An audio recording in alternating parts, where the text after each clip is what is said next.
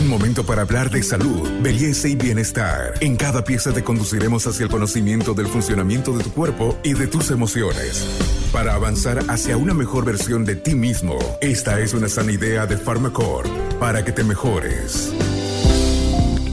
Muy buenos días, soy el doctor Max Enríquez, viceministro de Promoción, Vigilancia Epidemiológica y Medicina Tradicional.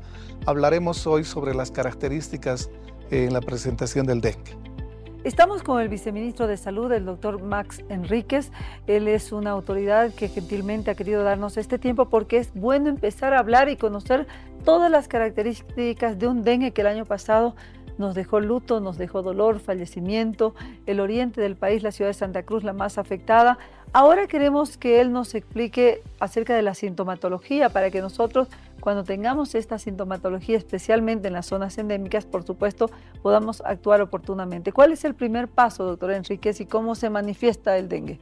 Mire, eh, una de las características principales es la fiebre. Esta fiebre que es repentina también y es muy alta, ¿no? Estamos hablando de 38, 39, 40 grados. Hay una característica bien particular, es el dolor retroocular, es decir, que hay una molestia detrás de los ojos, es como que pareciera que se van a caer los ojos, ¿no? Eh, hay una cefalea, un dolor intenso de la cabeza, hay dolor a nivel de las articulaciones, eh, hay molestias como un, eh, llamamos como de cuerpo partido. estas son las características principales que hacen a este tipo de enfermedad.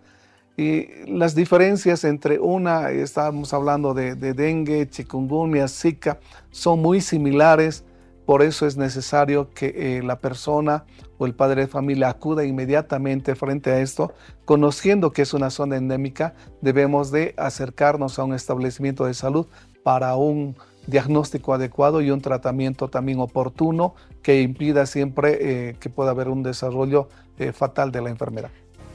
Este podcast es una sana idea de Pharmacorp.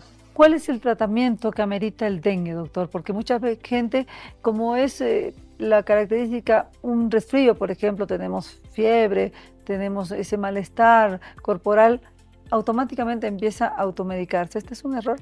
Es un error porque eh, mientras no tengamos determinada cuál es la patología, es mejor hacer que el laboratorio nos determine y el médico haga un tratamiento.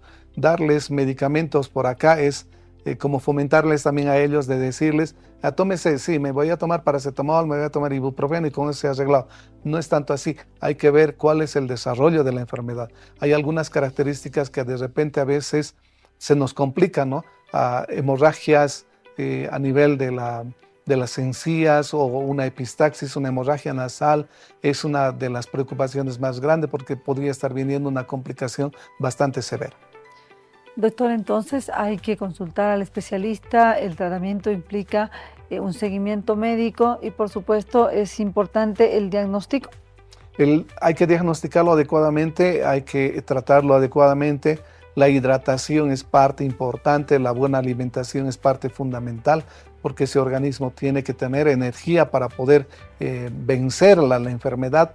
Eh, estas, estas temporadas de altas temperaturas también nuestros niños no suelen tomar mucho líquido, eso es un, es un problema para ellos, debemos de motivar a que puedan tomar sorbitos pequeños para evitar en algunos casos el vómito que, que suele presentarse. Es necesaria estas medidas principalmente para poder eh, mantenerlo eh, hidratado a nuestros niños y a nuestros adultos mayores. Cuando hablamos del diagnóstico y de llegar a establecer que realmente nosotros eh, tenemos la enfermedad, esto implica también contribuir a estadísticas, saber cuál es el comportamiento del dengue en Bolivia cada año, doctor. Claro que sí, porque eh, en la medida en que podamos tener un buen diagnóstico y el laboratorio nos diga cuál es la presencia del tipo de, de dengue que se está manifestando en nuestro país, eso va a tomar siempre sus recaudos necesarios desde el área de salud. El dengue no contagia, es bueno decirlo. No es esa la vía de transmisión. es el mosquito. Es el mosquito. y hay una característica de este mosquito que tiene, es un mosquito atigrado, digamos, tienen las patitas blanquitas, hay unas rayitas negras. Esas son las características del tipo de mosquito y es la, la hembra la que transmite la enfermedad porque el, el macho no está apropiado para este, para la transmisión.